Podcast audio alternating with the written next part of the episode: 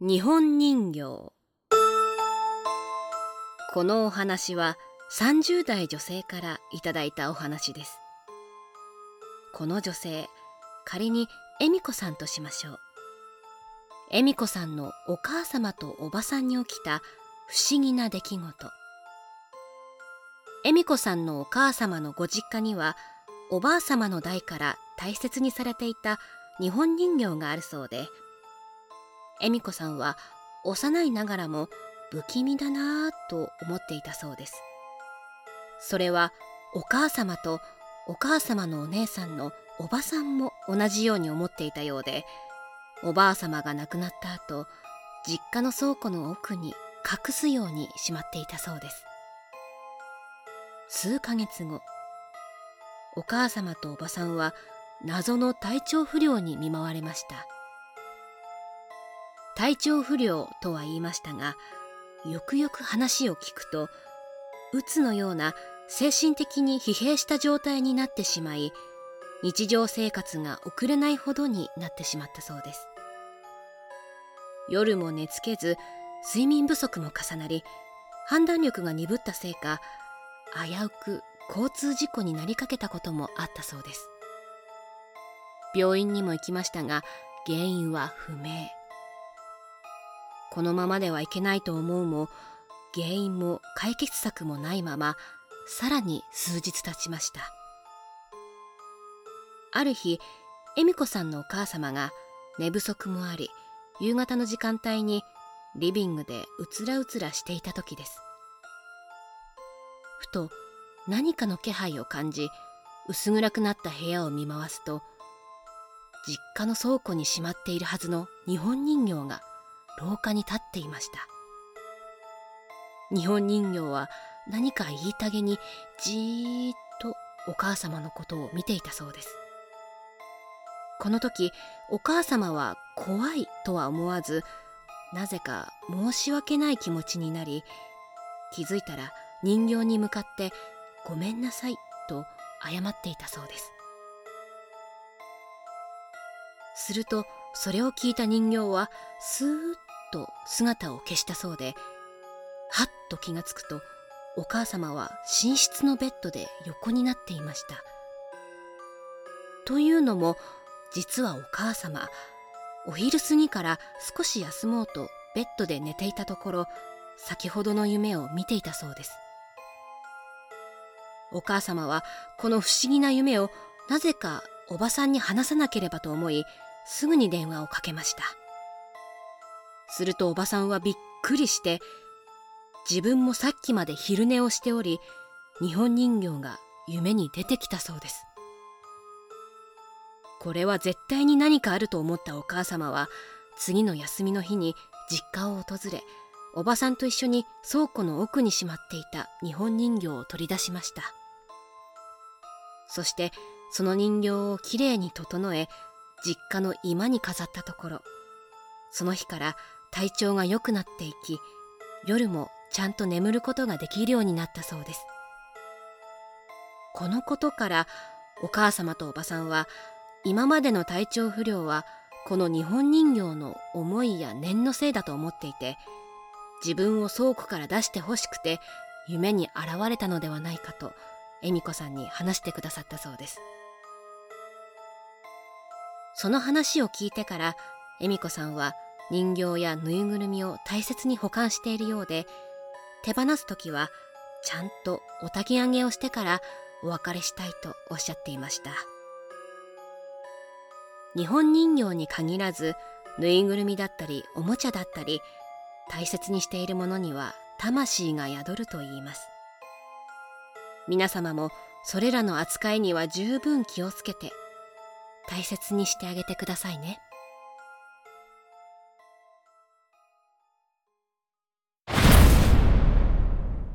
見える妹。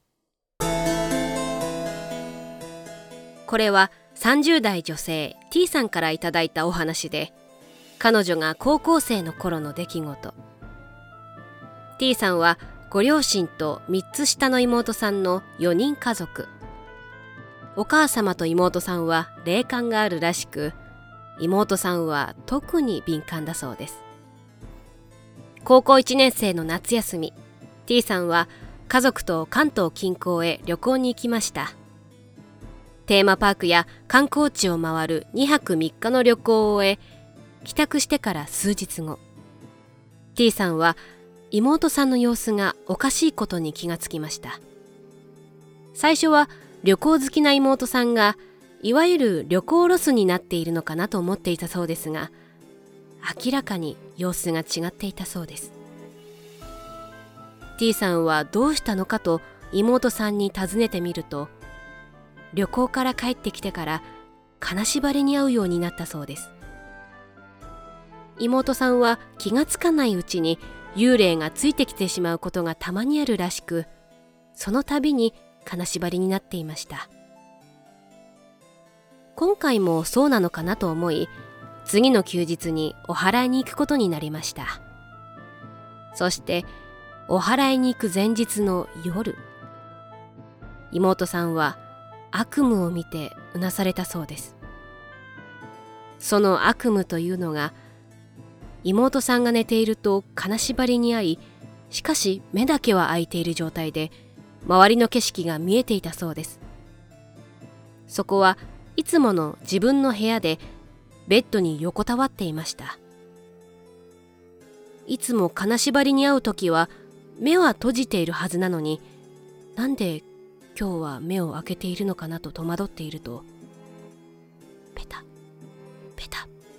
ペタと裸足で歩く音が部屋の外から聞こえてきました。両親か姉の T さんかなと思っていると足音は妹さんの部屋の前で止まりました。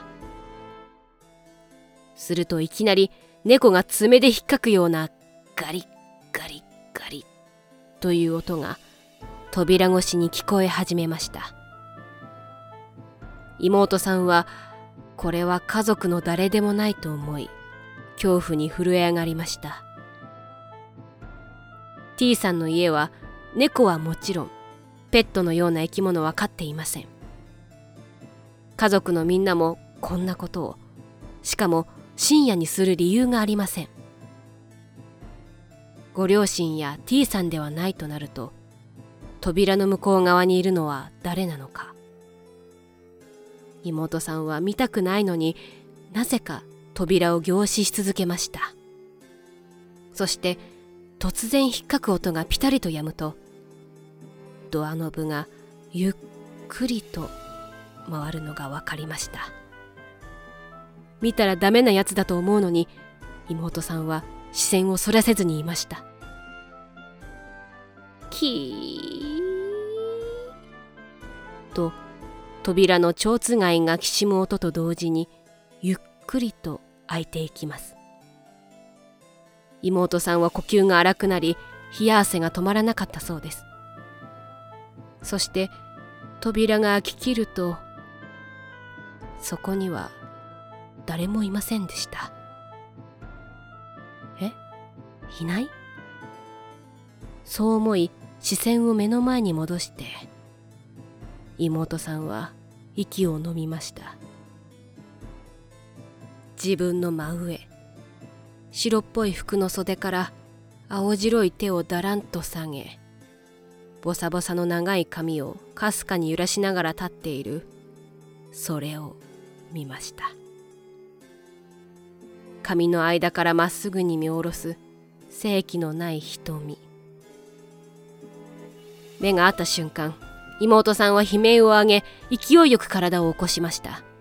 荒い息を落ち着けることなく T さんの部屋に行こうと掛け布団を蹴り扉に向かうとあることに気がつきました。扉がちゃんと閉じていたのです。ああさっきのは夢だったのかと妹さんは安心しました。ですがあまりにもリアルであったため怖くなった妹さんは T さんの部屋まで行ってその夜は一緒に寝てもらったそうです。そして次の日の朝になってお世話になっているお寺に行きご住職さんに夢での出来事を話しました。ご住職さん曰く妹さんはとても優しい性格のためこの人なら成仏させてくれるかもしれないと思いついてきてしまった幽霊だったそうです。心霊スポットならともかく観光地に行っただけなのについてきてしまうものなのかと質問するとむしろ観光地に幽霊はたくさんいて人が多くまた楽しい場所であればあるほど幽霊はたくさん存在するようです。お祓いを終えその後は妹さんも元気を取り戻し十数年後の現在は幽霊が見えないように自分の中でスイッチのオンオフを使いこなしているそうです。T さんはご自身は幽霊を見ることも感じることもできませんが幽霊の存在は信じているようでご住職の話を聞いて思ったのが幽霊って本当に身近な存在でもしかしたら霊感のない私でも当たり前のように見えているのかもしれないなぁと思いましたと最後に話してくれました皆様も観光地やテーマパークなどで注意深く周りを見てみたら案外幽霊を見ることができるかもしれませんよ。